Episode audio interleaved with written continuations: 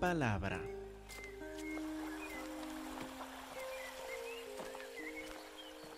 Primero de Juan 5:16, donde nos toca en nuestro examen versículo por versículo de la palabra de Dios. Primero de Juan 5, 16 y 17. Ahora, al mirar Primero de Juan 5, 15 y 14, quería dar una, una explicación breve. Una de mis responsabilidades como pastor, de hecho mi responsabilidad más grande que tengo delante del Señor es predicarles la palabra de Dios, de enseñarles la palabra de Dios, de explicarles lo que significa. Esta es mi responsabilidad más grande delante del Señor que el Señor me ha dado, es de explicarles su palabra. Pero no termina los domingos. También predico otros días de la semana, pero no termina ahí. Tampoco. Una de mis responsabilidades enlazadas con esto es enseñarles a ustedes cómo leer la palabra también. Es de darles a ustedes las reglas de interpretación o la forma para poder abrir la palabra en su casa o en su lugar de trabajo para que ustedes lean y entiendan también. Porque nosotros nos vemos con qué frecuencia? ¿Una vez por semana? ¿A veces dos veces por semana? Si puede venir también los domingos, los lunes y los jueves tres veces por semana. Y les cuento, hermanos, que esto no es suficiente para que crezcan en la gracia de nuestro Señor. Si solo escucha la palabra de Dios una vez por semana, si solo lee la palabra una vez por semana, sería lo mismo como el comer una vez por semana.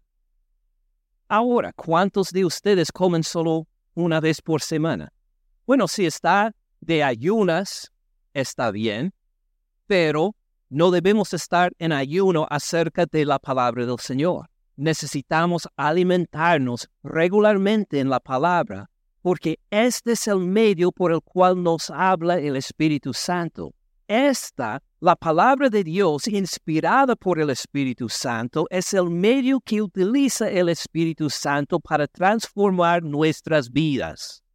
Por eso hay que leerla todos los días. Hay que leerlo varias veces por día aún. Si de veras quiere gozarse en la presencia del Señor, si quiere crecer en su gracia, necesita leer regularmente la palabra. Por eso, sí, les puedo predicar una vez por semana, hasta varias veces por semana, pero también una de mis responsabilidades es enseñarles cómo leer la Biblia. Y una de las responsabilidades de ustedes es, ¿saben lo que es verdad? Leer la palabra de Dios. Pues, ¿cómo lo vamos a hacer? Hoy vamos a ver estos dos versículos y me gustaría en la predicación enseñarles también algunas reglas básicas para poder entender cómo leer la palabra de Dios. Bien, vamos a empezar entonces. Primero de Juan, capítulo 5, versículo 16. Si alguno ve a su hermano cometer pecado que no sea de muerte, pedirá y Dios le dará vida. Esto es para los que cometen pecado que no sea de muerte. Hay pecado de muerte, por el cual yo no digo que se pida. O de injusticia es pecado, pero hay pecado no de muerte. Vamos a imaginar que usted lo lee en casa y dice, ¿qué quiere decir esto? ¿Qué significa? Por favor, ¿cómo puede entender esto y su aplicación en mi diario vivir? Bueno, ¿qué es lo pregunto que nos toca hacer? Ya lo hicimos. Orar al Señor y pedir que le llene con el Espíritu Santo para entender el significado. Empiece su lectura de la palabra de Dios cada vez con esta clase de oración. Pídele al autor. Imagine, tenemos acceso al autor, al Espíritu Santo. Por favor, lléname para que pueda entender lo que escribiste por medio de tu siervo Juan, el apóstol, para que pueda entenderlo. Y segundo, queremos asegurar que entendamos todo el vocabulario, todos los conceptos más básicos. ¿Ustedes notaron un concepto básico en este versículo? Vamos a volver a leerlo. Versículo 16. Si alguno ve a su hermano, ya entendemos quiénes son los hermanos. Los hermanos por fe en Cristo Jesús. Cometer pecado, entendemos que el pecado es la desobediencia a Dios, una falla de, ah, contra la palabra de Dios. Cometer pecado que no sea de muerte. Hmm, ahora tenemos una inquietud. dirá, Dios le dará vida. Esto podemos entender. Esto es para los que cometen pecado que no sea de muerte. Oh, la segunda vez que lo menciona, ¿verdad? Hmm, hay pecado de muerte, término relacionado, ¿verdad? Ahora sin el no. Hay pecado de muerte por el cual yo no digo que se pida, toda injusticia es pecado, pero hay pecado no de muerte. ¿Cuántas veces lo ha mencionado? Cuatro veces hace referencia o al pecado que no sea de muerte o el pecado de muerte. ¿Qué quiere decir? Bueno, tal vez hay alguien en la iglesia que dice, ah, pecado de muerte. Déjeme ver, déjeme ver. Si alguno ve a su hermano cometer pecado que no sea de muerte, pedirá y qué pasa. Dios responde. Pero hay pecado de muerte por el cual yo no digo que se pida. Hay un pecado de muerte, un pecado tan fuerte que tiene que ser algo a que no va a responder Dios. Hay un pecado así en la Biblia y alguien levanta la mano. Sí, sé lo que es. Es la blasfemia contra el Espíritu Santo. ¿Alguien contestó así en la escuela dominical? No, o por lo menos no quieren admitirlo. Puede ser que tiene razón. Lo vamos a investigar. Vamos a poner un dedo en 1 de Juan 5, versículo 16, y vamos, Mateo 12, 31. Jesús acaba de hacer un gran milagro, pero los fariseos lo han rechazado. ¿No creen que Jesús es de Dios? y dicen que Él obra no por el Espíritu de Dios, sino por el diablo.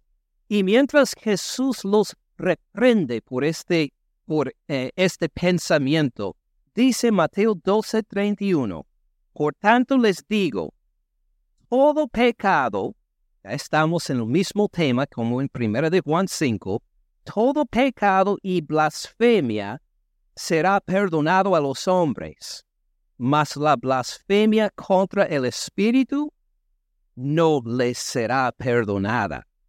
Wow, un pecado aún más fuerte que los otros pecados. La blasfemia contra el Espíritu, de que uno no le será perdonado. Versículo 32. A cualquiera que dice alguna palabra contra el Hijo del Hombre. ¿Quién es el Hijo del Hombre? Pues Jesús. Cualquiera que diga alguna palabra contra Jesús le será perdonado, pero al que hable contra el Espíritu Santo no le será perdonado, ni en este siglo ni en el venidero. Wow, esto suena como pecado de muerte, ¿verdad? Y así puede ser que es. Pero vamos a volver a 1 de Juan 5, y encontramos una dificultad. Primero de Juan 5, 16.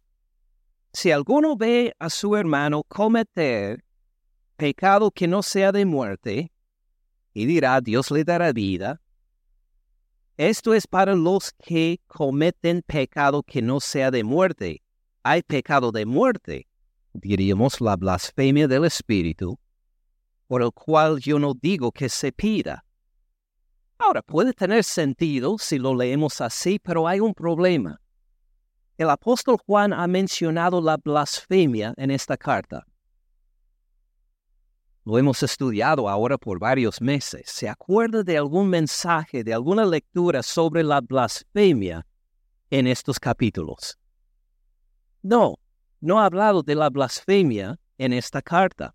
Y bueno, tal vez en capítulo 2, capítulo 4 hay algunas cosas que se acercan a la blasfemia, pero tendríamos que preguntarnos por qué no utiliza Juan la palabra blasfemia acá. Y otro punto, ¿cuándo mencionó por última vez el Espíritu Santo? Ah, lo ha mencionado varias veces en esta carta. La última vez en versículo 6.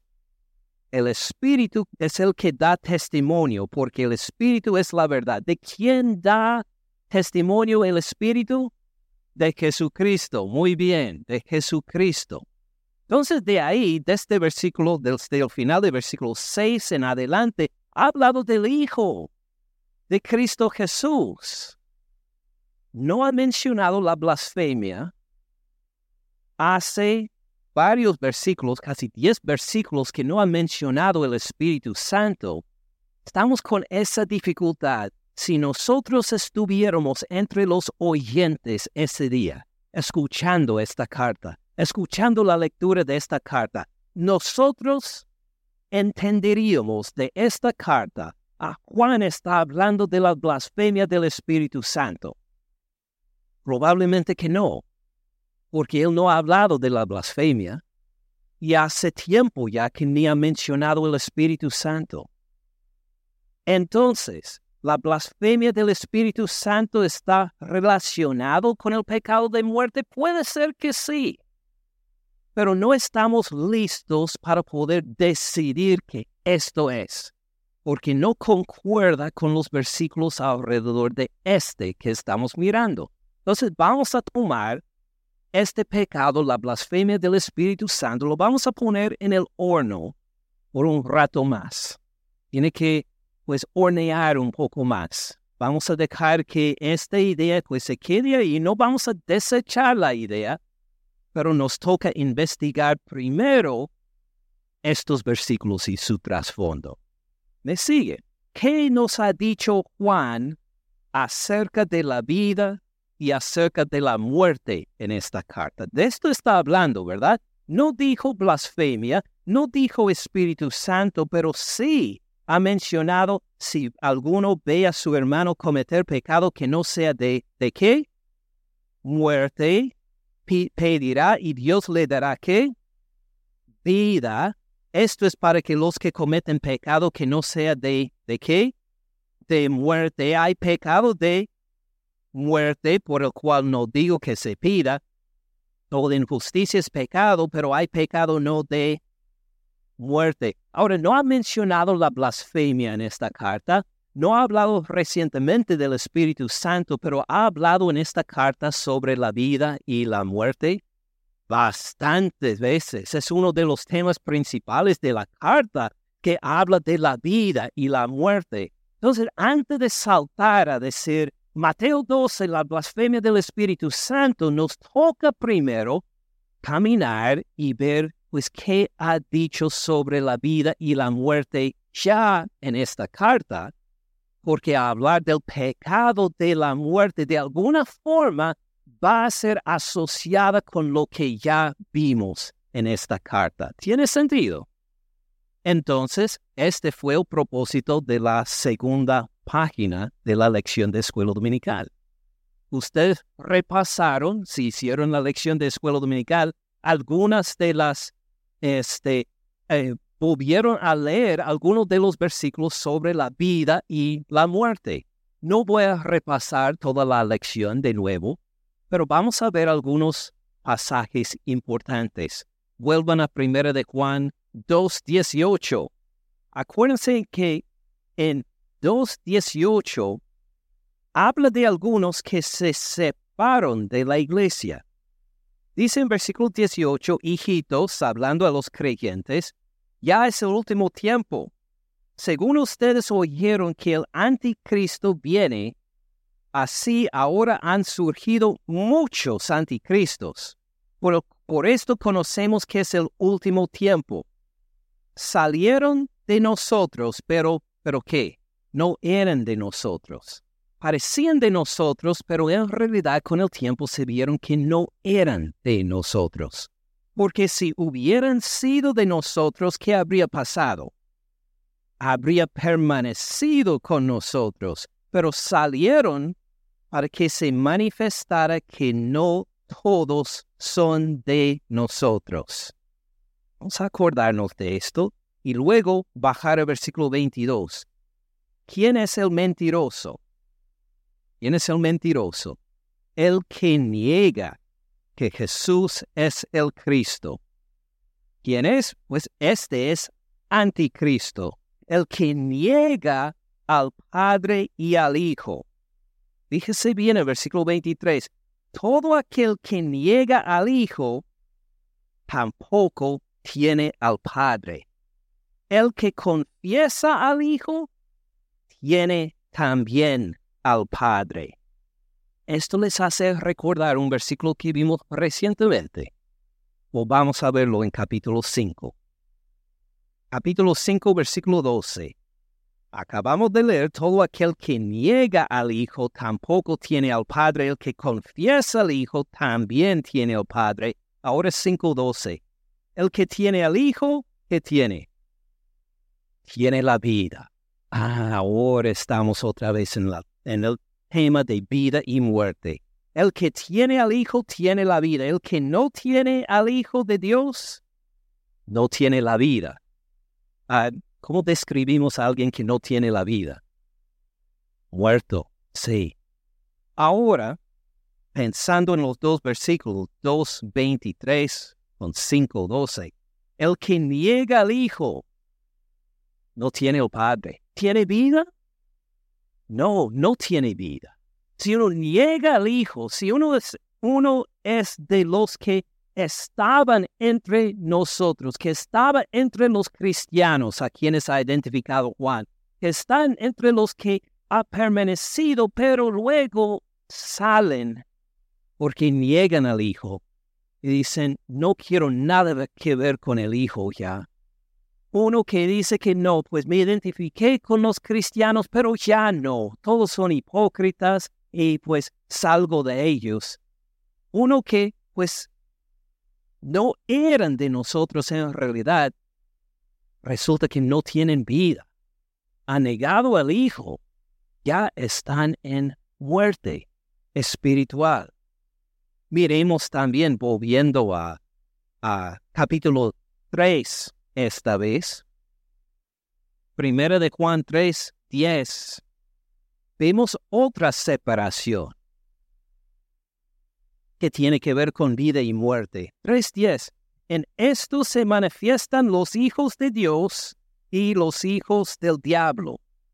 Va a ser una comparación entre los hijos de Dios por un lado y los hijos del diablo por otro lado.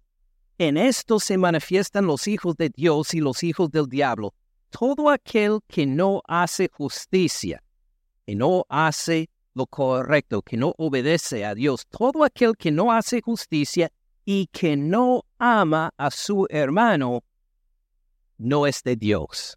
Si no es de Dios, ¿de quién es entonces? El diablo, según el versículo.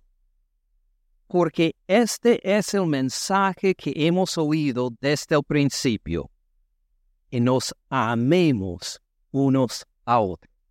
Así ha declarado Dios que nos amemos unos a otros. Versículo 12, no como Caín, que era del maligno. ¿Cuál es otra palabra para el maligno? Otro nombre. El diablo. No como Caín, que era del maligno y ¿qué hizo? Mató a su hermano. Cuando uno mata a su hermano, ¿cómo se queda el hermano? Muerto. Estamos otra vez en este tema de vida y muerte mató a su hermano. ¿Por qué causa le mató? ¿Porque sus obras eran malas y las de su hermano? Justas. Abel obedeció al Señor, Caín no. Abel amó a Dios, Caín aborreció a su hermano y a Dios. Versículo 13, hermanos míos, no se extrañen si el mundo los aborrece nosotros sabemos que hemos pasado, hemos pasado de qué? De muerte a vida. Nosotros sabemos que hemos pasado de muerte. Estuvimos antes en la muerte, en la muerte espiritual, bajo el poder del maligno, pero Él nos transfirió por la sangre de Cristo Jesús a la vida. Hemos pasado de muerte a vida. ¿Y cómo sabemos esto? En que amamos a los hermanos. Si esto es verdad de nosotros, se va a manifestar por nuestro amor los unos por los otros. Vamos a amar al hermano porque hemos nacido de Dios, porque somos hijos de Dios. El que no ama a su hermano, ¿qué le pasa? Permanece en muerte. El que no ama a su hermano nunca ha pasado de muerte a vida. El que no ama a su hermano permanece en muerte, se queda en la muerte, nunca ha, se, nunca ha pasado de muerte a vida, todavía se queda como el hijo del diablo. Versículo 15. Todo aquel que aborrece a su hermano es homicida o tal vez no ha asesinado a su hermano, pero ha querido hacerlo en su corazón.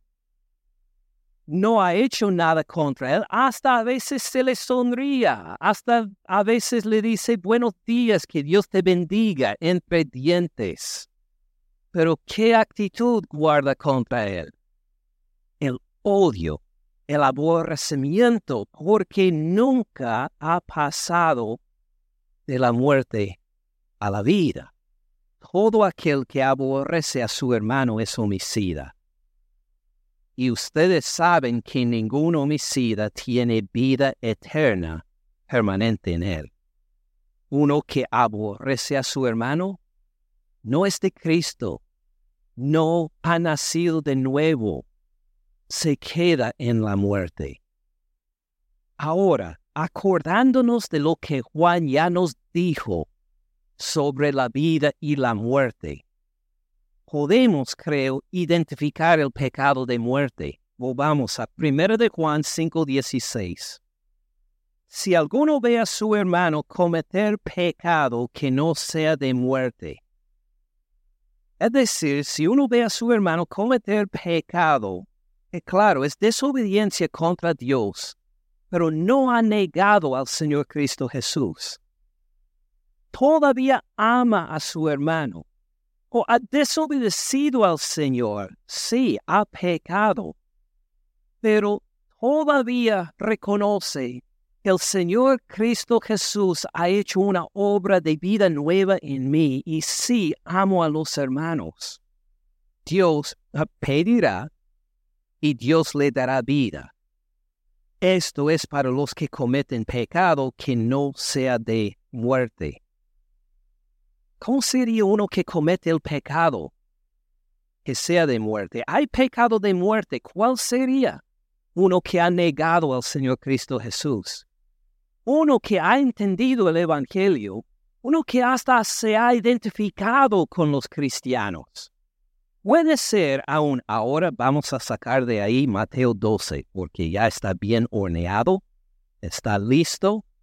Nos acordamos que Jesús lo dijo a quienes, lo dijo, pues estaban escuchando los discípulos. Mejor, mejor pregunta, ¿de quién estaba hablando? Lo dijo sobre los fariseos. Y le habían acusado sobre, eh, que le habían acusado de hacer sus milagros, pero no por el poder de Dios, sino por el poder del diablo. Entonces, los fariseos, si nosotros llegáramos a los fariseos en esa época y le preguntáramos, ¿ustedes son del pueblo de Dios? ¿Cómo habrían contestado? Hablando a ellos mismos, ¿qué habrían dicho? Sí, claro que sí. Ellos saben mucho de la palabra de Dios, hasta si habláramos con otros de la comunidad, eh, quienes son ah, los más santos, los más cercanos a Dios. El pueblo habría dicho los fariseos. Hasta había un dicho en Israel en esa época, en la tierra prometida, un dicho que dijo que, si, solo si solo dos van al cielo. Uno será escriba y el otro fariseo. Porque vieron que los escribas y los fariseos conocían la palabra de Dios mejor que todos los demás. Vivían devotos a seguir la ley hasta en todos sus detalles.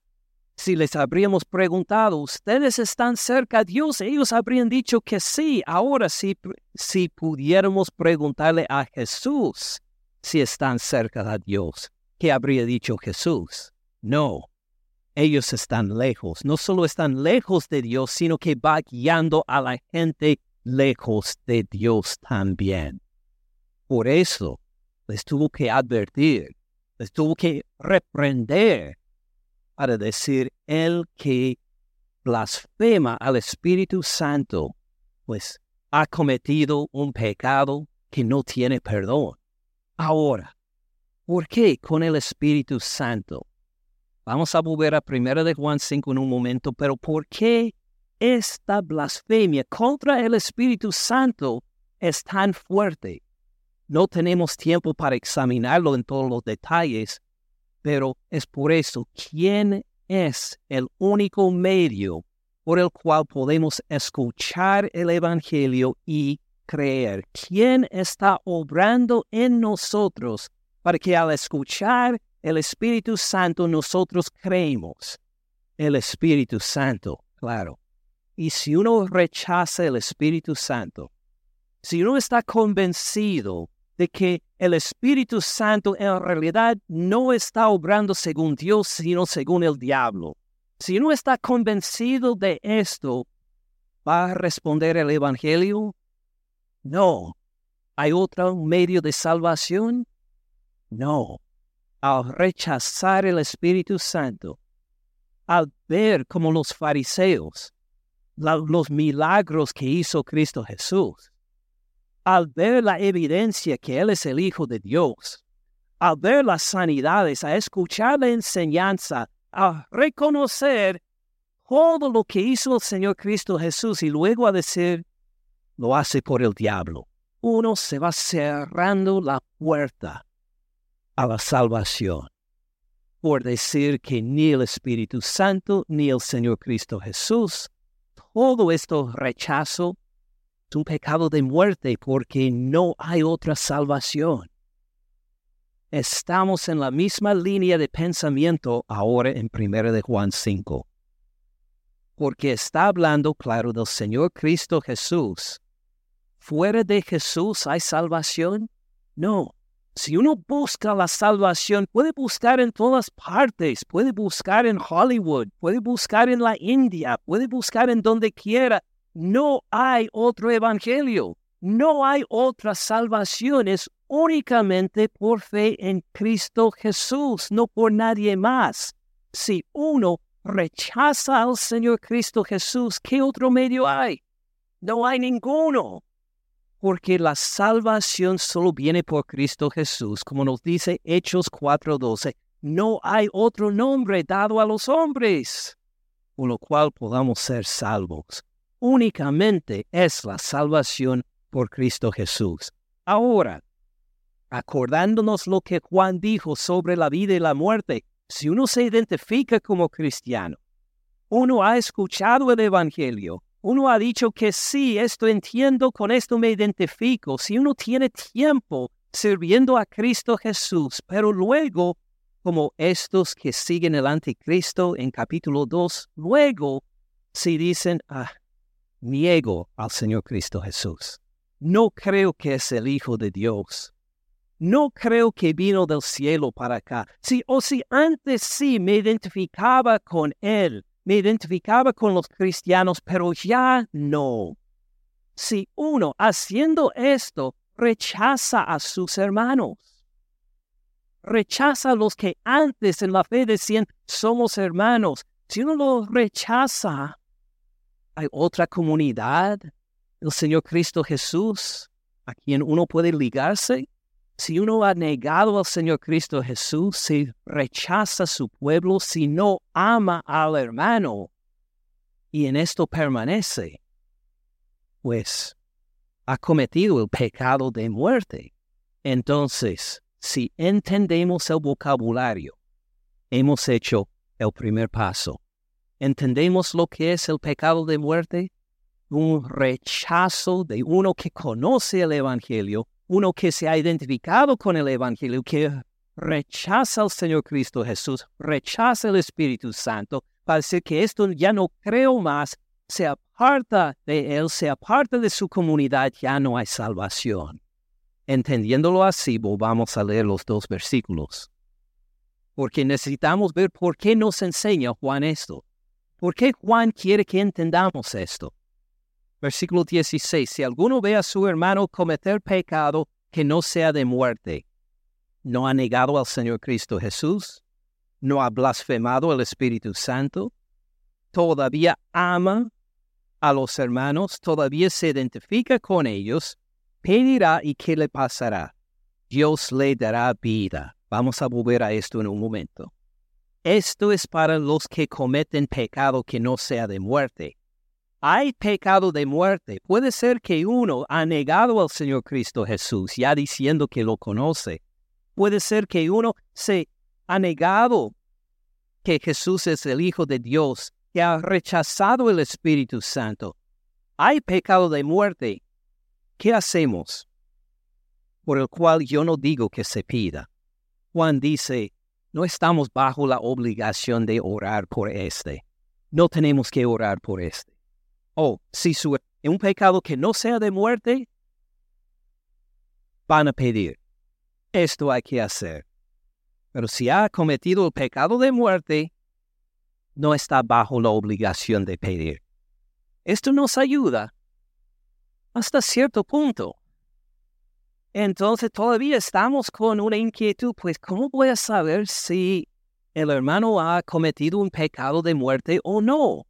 Vamos a fijarnos entonces en otros, en otras obras del apóstol Juan para ver si llegamos a entender por qué Juan nos dijo lo mismo. Acuérdense, lo acabamos de hacer con el pecado de muerte. ¿En dónde buscamos?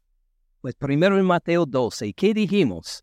Ah, son otras palabras, no estamos garantizados que esto sí. ¿Qué necesitamos hacer? Volver a primera de Juan para ver si hay este, lo que nos ha enseñado sobre vida y muerte, ¿verdad?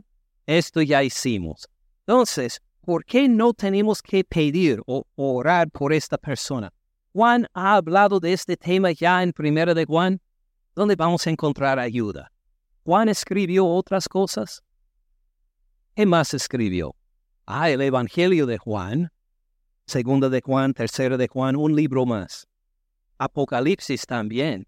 Entonces, tal vez si no encontramos esto en Primera de Juan, tal vez lo encontramos en las otras obras que él escribió. Lo que encontramos, si examinamos bien, es que sí aparece este tema como detalle en Juan capítulo 17. Con un dedo en primero de Juan 5, vuelvan al Evangelio de Juan, a Juan capítulo 17, versículo 9.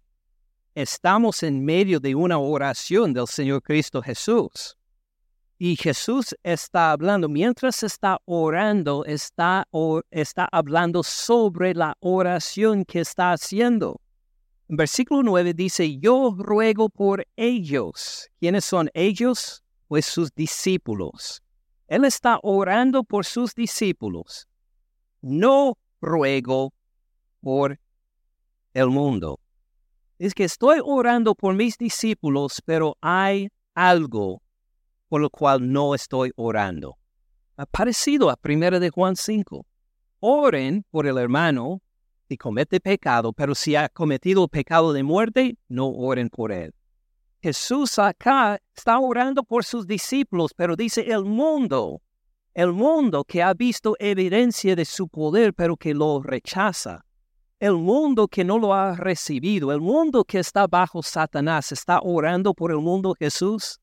Dice, no, no estoy orando por el mundo. No ruego por el mundo, sino por los que me diste. Otra vez, sus discípulos sí están orando por ellos, porque tuyos son, dice. Estoy orando por los que tú me has dis, eh, que, que tú me diste, Padre. Ellos sí son el blanco de mis oraciones, ellos son el motivo de mi oración. Ahora, ¿me siguen hasta este momento? Ahora vamos a bajar al versículo 12. Cuando estaba con ellos en el mundo, estaba con sus discípulos en el mundo, yo los guardaba en tu nombre. A los que me diste, yo los guardé, y ninguno de ellos se perdió, sino el hijo de perdición. ¿Quién es el hijo de perdición? Judas Iscariote. Entonces Jesús está orando por sus discípulos. ¿Está orando por Judas Iscariote también? No, no está orando por él.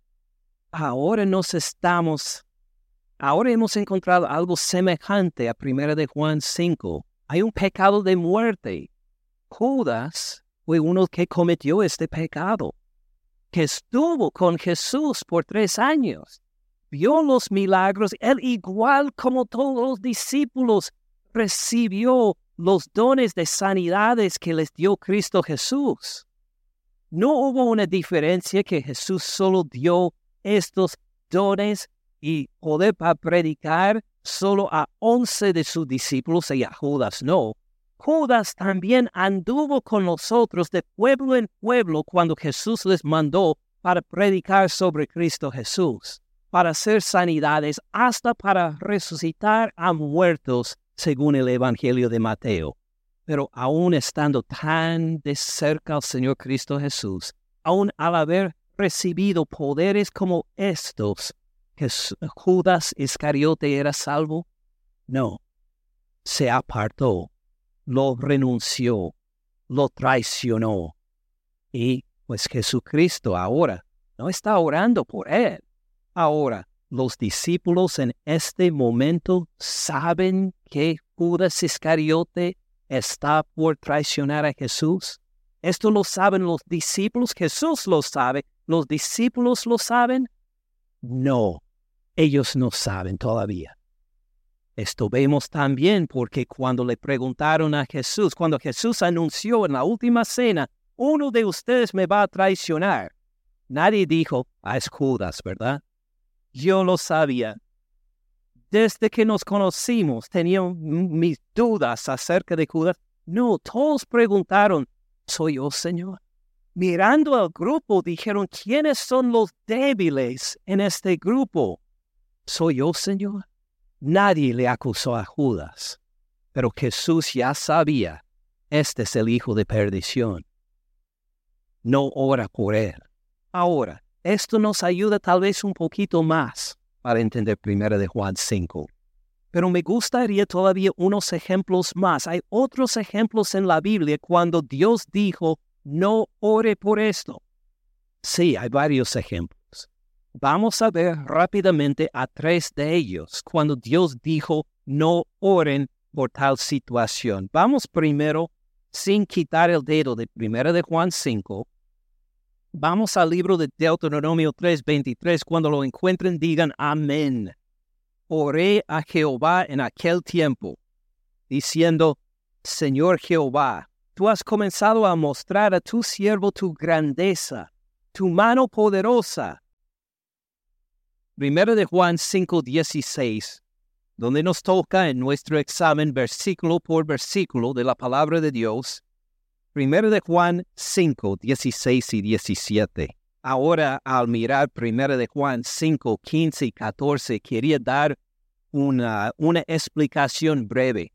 Una de mis responsabilidades como pastor, de hecho mi responsabilidad más grande que tengo delante del Señor es predicarles la palabra de Dios, de enseñarles la palabra de Dios, de explicarles lo que significa, esta es mi responsabilidad más grande delante del Señor que el Señor me ha dado, es de explicarle su palabra.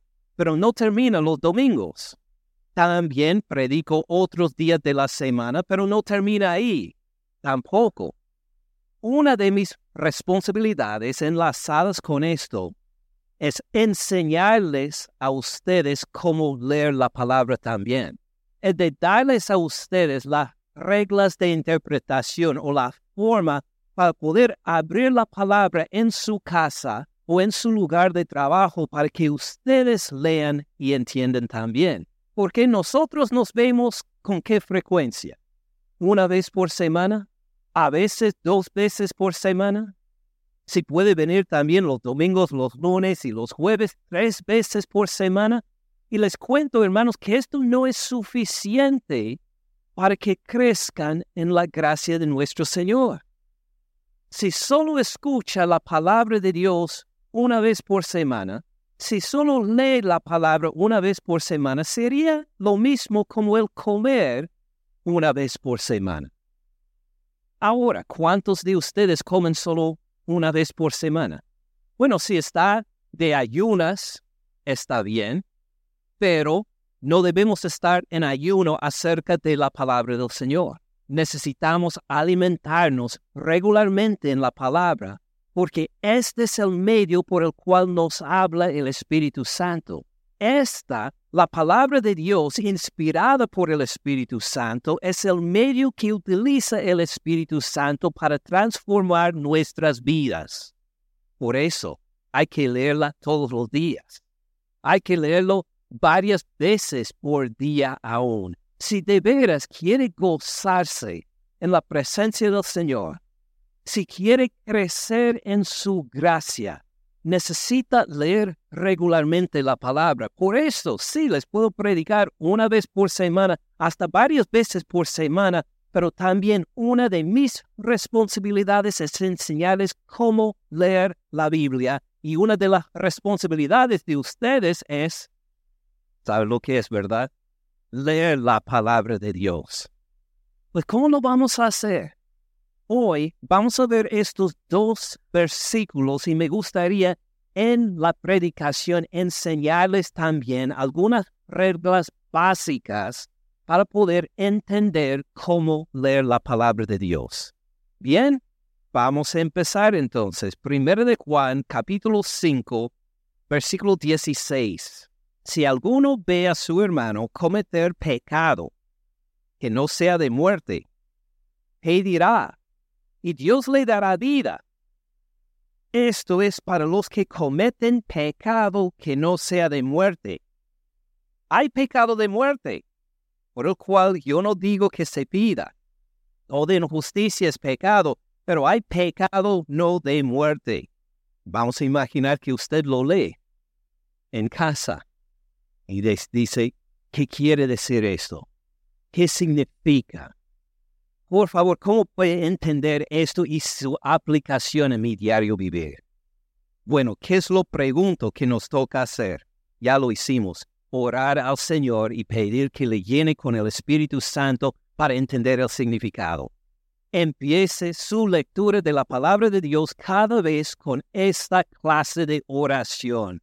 Pídele al autor. Imagine, tenemos acceso al autor, al Espíritu Santo. Por favor, lléname para que pueda entender lo que escribiste por medio de tu siervo Juan, el apóstol, para que pueda entenderlo. Y segundo, queremos asegurar que entendamos todo el vocabulario, todos los conceptos más básicos. ¿Ustedes notaron un concepto básico en este versículo? Vamos a volver a leerlo. Versículo 16. Si alguno ve a su hermano, ya entendemos quiénes son los hermanos. Los hermanos por fe en Cristo Jesús. Cometer pecado, entendemos que el pecado es la desobediencia a Dios, una falla ah, contra la palabra de Dios. Cometer pecado que no sea de muerte. Hmm, ahora tenemos una inquietud. ¿Qué dirá? Dios le dará vida. Esto podemos entender. Esto es para los que cometen pecado que no sea de muerte. Uh, la segunda vez que lo menciona, ¿verdad? Mm.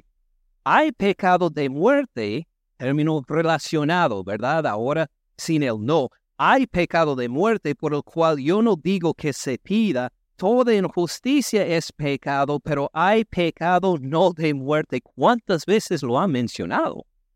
Cuatro veces hace referencia o al pecado que no sea de muerte, o el pecado de muerte.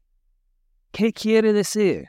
Bueno, tal vez hay alguien en la iglesia que dice, ah, pecado de muerte. Déjeme ver, déjeme ver. Si alguno ve a su hermano cometer pecado que no sea de muerte, pedirá, ¿y qué pasa? Dios responde, pero hay pecado de muerte por el cual yo no digo que se pida. Hay un pecado de muerte, un pecado tan fuerte que tiene que ser algo a que no va a responder Dios. Hay un pecado así en la Biblia y alguien levanta la mano. Sí, sé lo que es. es la blasfemia contra el Espíritu Santo. ¿Alguien contestó así en la escuela dominical? No, o por lo menos no quieren admitirlo. Puede ser que tiene razón. Lo vamos a investigar. Vamos a poner un dedo en 1 de Juan 5, versículo 16, y vamos, Mateo 12, 31. Jesús acaba de hacer un gran milagro, pero los fariseos lo han rechazado. No creen que Jesús es de Dios y dicen que Él obra no por el Espíritu de Dios, sino por el diablo.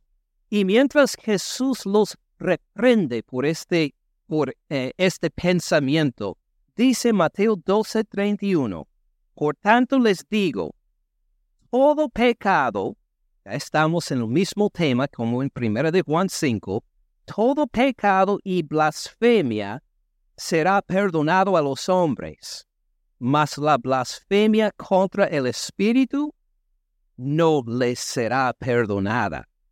Wow, un pecado aún más fuerte que los otros pecados. La blasfemia contra el Espíritu, de que uno no le será perdonado. Versículo 32. A cualquiera que dice alguna palabra contra el Hijo del Hombre. ¿Quién es el Hijo del Hombre? Pues Jesús. Cualquiera que diga alguna palabra contra Jesús, le será perdonado. Pero al que hable contra el Espíritu Santo, no le será perdonado, ni en este siglo, ni en el venidero. Wow, esto suena como pecado de muerte, ¿verdad? Y así puede ser que es. Pero vamos a volver a 1 de Juan 5, y encontramos una dificultad. Primero de Juan 5, 16. Si alguno ve a su hermano cometer pecado que no sea de muerte, y dirá, Dios le dará vida, esto es para los que cometen pecado que no sea de muerte. Hay pecado de muerte, diríamos la blasfemia del Espíritu, por el cual yo no digo que se pida. Ahora, puede tener sentido si lo leemos así, pero hay un problema. El apóstol Juan ha mencionado la blasfemia en esta carta. Lo hemos estudiado ahora por varios meses. ¿Se acuerda de algún mensaje, de alguna lectura sobre la blasfemia en estos capítulos? No, no ha hablado de la blasfemia en esta carta. Y bueno, tal vez en capítulo 2, capítulo 4 hay algunas cosas que se acercan a la blasfemia, pero tendríamos que preguntarnos por qué no utiliza Juan la palabra blasfemia acá. Y otro punto, ¿cuándo mencionó por última vez el Espíritu Santo? Ah, lo ha mencionado varias veces en esta carta. La última vez en versículo 6. El Espíritu es el que da testimonio, porque el Espíritu es la verdad. ¿De quién da testimonio el Espíritu? De Jesucristo. Muy bien, de Jesucristo. Entonces de ahí, de este versículo, desde el final del versículo 6 en adelante, ha hablado del Hijo, de Cristo Jesús. No ha mencionado la blasfemia.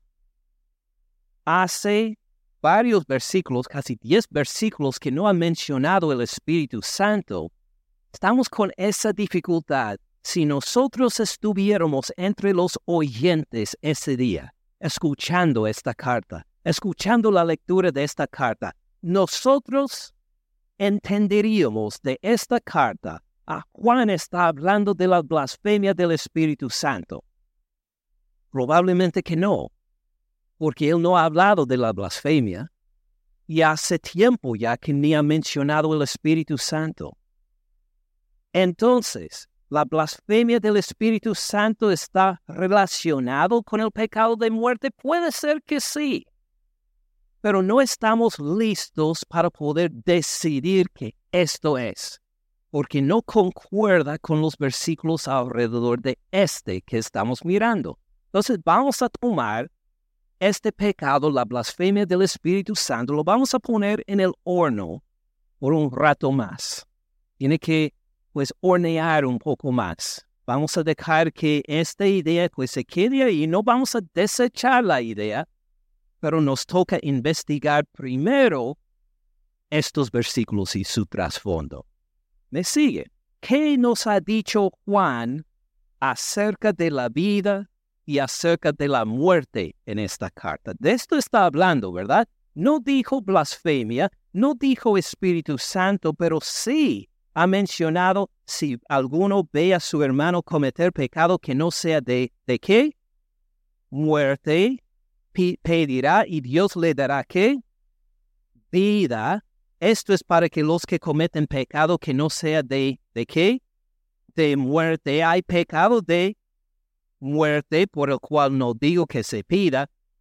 Toda injusticia es pecado, pero hay pecado no de muerte. Ahora, no ha mencionado la blasfemia en esta carta, no ha hablado recientemente del Espíritu Santo, pero ha hablado en esta carta sobre la vida y la muerte bastantes veces. Es uno de los temas principales de la carta que habla de la vida y la muerte. Entonces, antes de saltar a decir Mateo 12, la blasfemia del Espíritu Santo, nos toca primero caminar y ver pues qué ha dicho sobre la vida y la muerte ya en esta carta, porque hablar del pecado de la muerte de alguna forma va a ser asociada con lo que ya vimos en esta carta. ¿Tiene sentido? Entonces, este fue el propósito de la segunda página de la lección de escuela dominical. Ustedes repasaron, si hicieron la lección de escuela dominical, algunas de las este, eh, volvieron a leer algunos de los versículos sobre la vida y la muerte. No voy a repasar toda la lección de nuevo, pero vamos a ver algunos pasajes importantes. Vuelvan a 1 de Juan 2.18. Acuérdense que en 2.18 habla de algunos que se separan de la iglesia. Dice en versículo 18, hijitos, hablando a los creyentes, ya es el último tiempo. Según ustedes oyeron que el anticristo viene, así ahora han surgido muchos anticristos. Por, esto conocemos que es el último tiempo. Salieron de nosotros, pero, pero ¿qué? No eran de nosotros parecían de nosotros, pero en realidad con el tiempo se vieron que no eran de nosotros. Porque si hubieran sido de nosotros, ¿qué habría pasado? Habría permanecido con nosotros, pero salieron para que se manifestara que no todos son de nosotros. Vamos a acordarnos de esto y luego bajar al versículo 22. ¿Quién es el mentiroso? ¿Quién es el mentiroso? El que niega que Jesús es el Cristo. ¿Quién es? Pues este es anticristo, el que niega al Padre y al Hijo. Fíjese bien el versículo 23. Todo aquel que niega al Hijo tampoco tiene al Padre. El que confiesa al Hijo tiene también al Padre. Esto les hace recordar un versículo que vimos recientemente. O vamos a verlo en capítulo 5. Capítulo 5, versículo 12. Acabamos de leer, todo aquel que niega al Hijo tampoco tiene al Padre, el que confiesa al Hijo también tiene al Padre. Ahora 5.12. El que tiene al Hijo, ¿qué tiene? Tiene la vida. Ah, ahora estamos otra vez en el tema de vida y muerte. El que tiene al Hijo tiene la vida. El que no tiene al Hijo de Dios no tiene la vida. Ah, ¿Cómo describimos a alguien que no tiene la vida? Muerto, sí. Ahora, pensando en los dos versículos, 2.23 con 5.12, el que niega al Hijo no tiene el Padre. ¿Tiene vida? No, no tiene vida. Si uno niega al Hijo, si uno es, uno es de los que estaban entre nosotros, que estaba entre los cristianos a quienes ha identificado Juan, que están entre los que ha permanecido, pero luego salen porque niegan al Hijo y dicen, no quiero nada que ver con el Hijo ya. Uno que dice que no, pues me identifiqué con los cristianos, pero ya no, todos son hipócritas y pues salgo de ellos. Uno que pues no eran de nosotros en realidad, resulta que no tienen vida. Han negado al Hijo, ya están en muerte espiritual. Miremos también, volviendo a, a capítulo 3, esta vez. Primera de Juan 3, 10. Vemos otra separación que tiene que ver con vida y muerte. 3.10. En esto se manifiestan los hijos de Dios y los hijos del diablo. Va a ser una comparación entre los hijos de Dios por un lado y los hijos del diablo por otro lado. En esto se manifiestan los hijos de Dios y los hijos del diablo todo aquel que no hace justicia, que no hace lo correcto, que no obedece a Dios, todo aquel que no hace justicia y que no ama a su hermano, no es de Dios. Si no es de Dios, ¿de quién es entonces? El diablo, según el versículo. Porque este es el mensaje que hemos oído desde el principio, que nos amemos unos a otros. Así ha declarado Dios que nos amemos unos a otros. Versículo 12, no como Caín, que era del maligno. ¿Cuál es otra palabra para el maligno? Otro nombre. El diablo. No como Caín, que era del maligno y ¿qué hizo? Mató a su hermano. Cuando uno mata a su hermano, ¿cómo se queda el hermano? Muerto. Estamos otra vez en este tema de vida y muerte mató a su hermano. ¿Por qué causa le mató? Porque sus obras eran malas y las de su hermano justas. Abel obedeció al Señor, Caín no. Abel amó a Dios, Caín aborreció a su hermano y a Dios. Versículo 13, hermanos míos, no se extrañen si el mundo los aborrece nosotros sabemos que hemos pasado, hemos pasado de qué? De muerte a vida. Nosotros sabemos que hemos pasado de muerte. Estuvimos antes en la muerte, en la muerte espiritual, bajo el poder del maligno, pero Él nos transfirió por la sangre de Cristo Jesús a la vida. Hemos pasado de muerte a vida. ¿Y cómo sabemos esto?